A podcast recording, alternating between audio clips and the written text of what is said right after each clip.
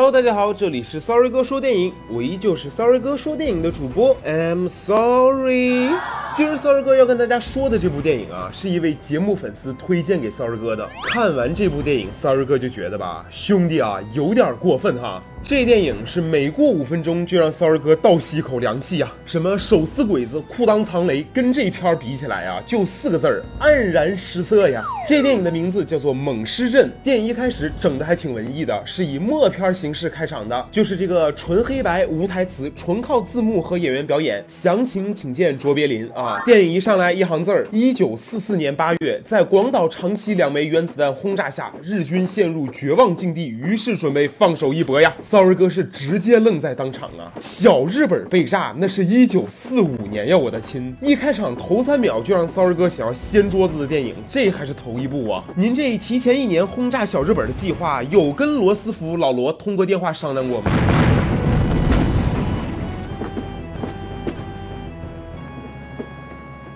然后电影就出现了一个穿着部队风情情趣内衣的妖艳爆乳妹啊，和一个胖医生拿着针管子就比划呀，就说拯救日本就靠这一剂猛药了。Sorry 哥就心想啊，这印度神油的植入也太他妈靠前了吧！你要问为啥？日本吗？嘿嘿嘿。电影这边妖艳妹拿着针管子给身后几个穿着清朝官服的尸体扎了几下，尸体们就开始抽搐啊。这神油功效是强啊，千年老尸都躁动起来了。然后妖艳妹就又走向了身后五花大绑。的中国女人，中国女人就说了：“你得到我的身体，也得不到我的心。”妖艳妹翻个白眼说：“我听不懂中文。”这编剧真的是良心编剧啊！这前还想着日本女兵听不懂中文呢，你前面怎么不想一想？作为一个日本女兵，人家凭啥会静脉注射呢？还有这位中国妇女啊，你真是戏精本人呀！得到我的身体，得不到我的心。我给你老北京大耳贴子，人家要的就是你的身体，得到你的心干啥呀？是跟你画皮呢，还是把你当笔干呢？这个时候，忽然一个中国士兵就跳了出来，准备解救这个中国女人。两个人是先调情再解绳子。那面妖艳妹轻松拉开了三个尸体上的铁链子，然后三个尸体上来就咬了妖艳妹啊！这边这位士兵还搁这用牙解绳子呢。胖医生就在这边抱个花盆，看着两队人马热火朝天的表演呀。骚儿哥就想说呀，这位士兵，你进来前儿不开枪就算了，你拿那刺刀也是没开刃吗？往开拉呀！然后在这位士兵的不懈努力下，三个僵尸就终。于咬了士兵和中国女人，士兵就掏出了手榴弹，说道：“今生今世再爽一次，就和上述所有人同归于尽了。”你要说这不是印度神油的广告，Sorry 哥真是打死不信啊！今生今世再爽一次，哎喂，幺幺零吗？分手炮我听过，临终炮 Sorry 哥还是头一次听啊！然后电影就正式开始了，弹幕上就有人说了：“总算正常了。”看完电影，Sorry 哥不怕告诉你们，这电影啊，就头三分钟最正常了。说回电影这边，已经到了现代了。有两男两女坐着车就往孟氏镇，就是孟子的孟，姓氏名谁的氏，孟氏镇啊。这两男两女呢，一个是腮帮子巨大的巨腮哥，一个是自称小兔兔，语气十分怡红楼的红春姐，还有一对小情侣，女的穿着人造毛披肩，就叫披肩妹吧。男的呢就是油腻男啊，以及一位司机。这个巨腮哥呀，去孟氏镇呢是要找情人的，因为巨腮哥梦到他来孟氏镇找情人，又砍人又打怪，于是就决定来看看红春姐呢。是来找小熊熊的，因为小熊熊啊要在这里给红春姐买房子。小情侣呢是来度蜜月的，披肩妹就说了，我本来以为是莫高窟的，结果是孟氏镇，真的不是骚儿哥说啥呀？你应该生气的是孟氏镇吗？应该是莫高窟啊，三天往返还蜜月啥着呢呀？最起码你去个五天四夜吴哥窟吧。油腻男就说了，这里有地道，我们可以找个地道，深深的，湿湿的。披肩妹就很生气呀，就决定先和油腻男拍个自拍，发个朋友圈，以表愤怒啊。啊！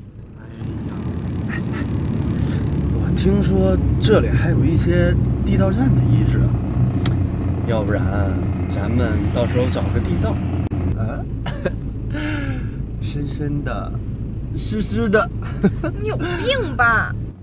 骚儿哥真的是被这一车人的脑回路震惊了呀！首先，巨塞哥，你做梦，你情人在梦市镇，你就坐车来呀？你要是梦到你情人抱只兔子，独守空闺，你怕是要直接上天奔月了吧你？然后这个红春姐，你这小熊熊给你在这荒郊野岭买个房子，是要包养你吗？这是放养吧？你在这一副公司老板要包养你，马上要走上人生巅峰了一样，是怎么的呢？在这深山老林里养蘑菇，当农民企业家吗？最后这披肩妹干哈都要发个自拍，这我。我就不说了，就是油腻男，找个地道深深的、湿湿的，像是对新婚妻子说的话吗？这确定不是古代花花公子对二房姨太太说的台词吗？然后红唇女就要上厕所，油腻男就说司机停车，美女要小便，披肩妹就生气了，油腻男就说了干哈呀又没说你，司机就说了上啥厕所不知好歹，早死早脱生，早晚干死你们。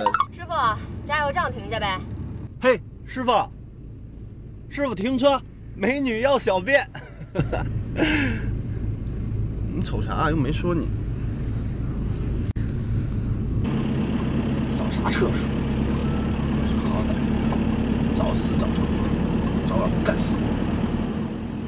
骚儿哥就想说呀，这编剧就是尴尬本人吧？这段对话和这人物关系还能再尴尬一点吗？那油腻男那逼样，哪个女的是眼睛瞎了嫁给他吗？带着老婆出门，满嘴跑火车呀，还美女要小便，那司机是聋了吗？他是听不见人家要去厕所呀？还有这司机，人家就是去个厕所，又不尿在你头上，你这干死人家的情绪是打哪来的呢？骚儿哥真的不是很懂啊。然后几个人就下了车，就到了加油站，小情侣就自拍，红唇姐就找信号，说好了去厕所，感觉也不是很着急呀。这边自拍结束的油腻男就进了商店，碰到了一个道士，就开始了一个人的 freestyle 啊！你是谁？你叫啥？你今儿为啥穿这样？你这有没有 WiFi？你是不是搞国学的？我也很喜欢国学呀，三从四德，巴拉巴拉巴拉。骚儿哥真的是想送你一个老北京大耳贴子了，你丫到底买不买东西呀？这边披肩妹到了厕所，一看这厕所恶心呀，到处是血呀，是谁把大姨妈涂一墙啊？然后红唇姐在她身后就很着急呀，就推了披肩妹一把，披肩妹就不知道从哪儿摸了一下，一看真是血呀，还热乎着呢，而且量也太大了吧，就吓跑了。但是红唇姐并不怕呀，就上厕所呀，就听到有人拍门，就吓跑了。真的不是骚儿哥说啥呀，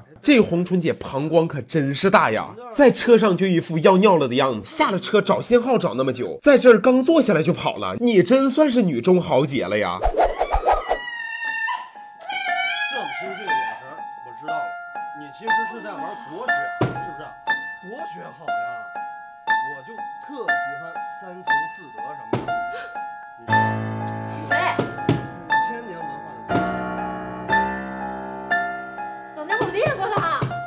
这边画面切回来，油腻男还跟道士在这三从四德呢。然后巨腮哥也进来了，披肩妹就很尴尬呀，就跑过来说：“我要走，那个逼女人推我。”真的不是我说啥呀，妹妹呀，人家推你是重点吗？重点不是你摸了一手血吗？推你一把就把你吓这样了，人家要是撞你一下，你不得七窍流血，原地爆炸呀？这边油腻男就气急败坏的跟披肩妹说：“哎呀，你看国学 cosplay。”没见过吧？披肩妹就气跑了。哎，算了，不说了。这一对也算是天作之合了吧？？Sorry 哥才应该说祝你们百年好合，早死早超生，早晚干死你们呢。然后电影这边巨腮哥就结了账了，感觉道士怪怪的，然后就走了。道士就目送他们离开，转身回了商店的里屋。这边几个人开车就走啊。红唇姐就很开心呀，有信号了，就给小熊熊发微信。但是小熊熊这边躺在商店地上，已经变成了僵尸了。道士在边上就说了，救不回来了，贫道帮你解脱吧。看来是救不回来了，就真理。贫道帮你解脱。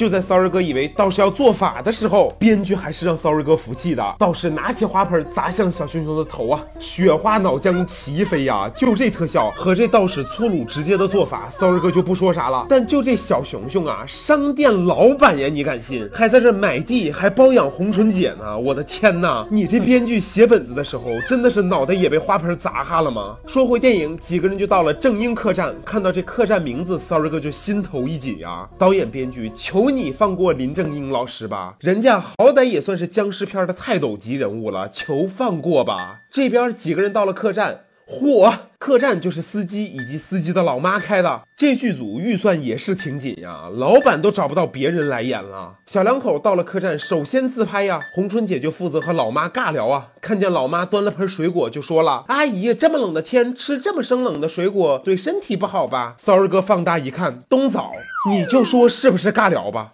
首先，这水果有热乎的吗？刚出锅的糖葫芦吗？其次，几个冬枣它能有多生冷啊？不能人家名字里有个冬，你就说人家生冷吧？要这么说，骚儿哥点一首冬巴拉给你，你还冻死当场呢？最后，人家阿姨那么大岁数了，吃几个冬枣生冷一点有啥影响啊？还能第二天疼死在床上吗？还是咋呢？你给我说下来。这边阿姨也是一脸懵逼呀，就说了：“你走吧，走吧，你看看你这天聊的，阿姨都嫌弃呀。”这边聚三男一下车就摸黑在街上溜达呀。原来聚三男不光做梦，还收到了一封情人寄来的信。聚三男就想找到情人寄信的地方，那必然是找不到呀。但是没关系，电影还是需要矛盾的吗？导演就安排聚三男发现了一个通缉令，说是周围有变态杀手，照片就是前面商店里那道士的。小情侣这边呢也不消停，披肩妹就很生气，具体骚儿哥也不知道为啥。反正披肩妹在这电影里面就一直在生气，油腻男就说要洗鸳鸯浴，披肩妹就生气。油腻男就说要不是看在咱俩这么多年交情上，我都不娶你。披肩妹就生气的说，你知道多少人追我吗？油腻男就说，那你去和他们私奔呀。披肩妹就很生气的说，你不爱我。油腻男就忽然开始唱，如果这都不算爱，还有什么好悲哀？三儿哥真的是后心发胀啊！你女朋友生气了，你心里是一点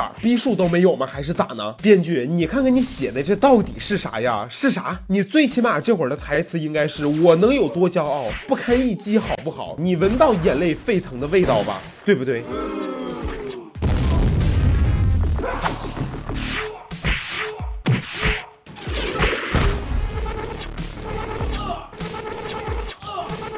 在油腻男的不懈努力下，披肩妹就跑了，边跑还边喊呀：“宝宝心碎了！”对，没错，骚儿哥内心的小人喊的也差不多。宝宝心塞呀！披肩妹跑出门就碰到了巨塞男，那是一顿大耳光子呀！就在这时，整个孟市镇忽然就开始拉警报啊，空袭警报啊！披肩妹就说：“为什么有空袭警报啊？”骚儿哥也陷入了沉思呀。这镇上的人都是聋子吗？三更半夜拉空袭警报都不报警，或是向上级领导反映一些情况吗？不扰民吗？这个结果。巨三男一句话，骚儿哥差点正死在电脑前面呀！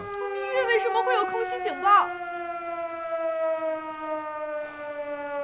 据我了解，蜜月期间任何事情都有可能发生。老婆可能会遇到失散多年的青梅竹马，老公有可能会接到外调阿富汗去执行维和任务的通知。但婚姻的本质就是要接受不断的考验。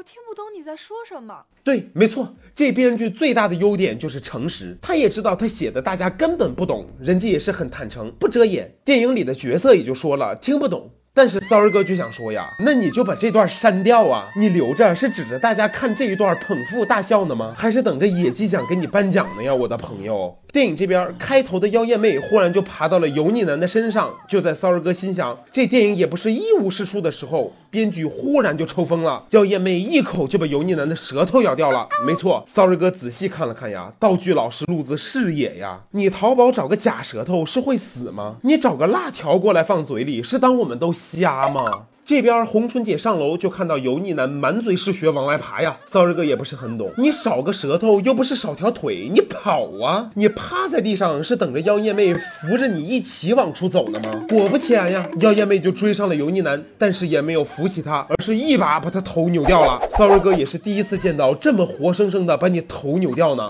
然后红春姐就跑，妖艳妹就拿起油腻男的头砸向了红春姐，红春姐就倒在了地上。这边司机和他老妈通过监视器看到了。这一幕就露出了一个诡异表情啊！